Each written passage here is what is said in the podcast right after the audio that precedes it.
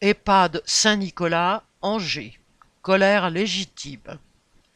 Vendredi 22 septembre, 80 travailleurs de l'EHPAD Saint-Nicolas du CHU d'Angers ont débrayé et envahi le conseil de vie sociale pour interpeller la direction sur le manque de personnel et l'aggravation continue des conditions de travail et des soins aux 400 résidents. Les difficultés ne datent pas d'hier, mais le manque chronique de personnel a été insupportable tout l'été.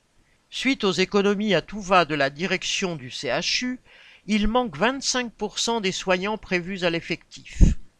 Lors du premier week-end de septembre, 17 remplacements ont dû être demandés sur la plateforme Hublot, qui fait appel à des volontaires sur leurs jours de repos. De pétitions en droit d'alerte, les soignants épuisés dénoncent tout ce qui leur semble indigne, par exemple le fait de ne donner aux résidents qu'une douche tous les 15 jours.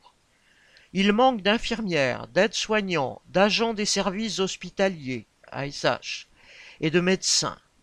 Par contre, il s'est trouvé un directeur pour affirmer que les résidents sont surmédicalisés. Coïncidence, le même jour, la directrice se vantait dans la presse que les finances du CHU étaient dans le vert, avec un excédent de 7 millions et demi sur l'année 2022. Elle ne pourra pas longtemps regarder ailleurs. En relevant la tête, les travailleurs ont fait éclater le scandale au grand jour. Correspondant Hello.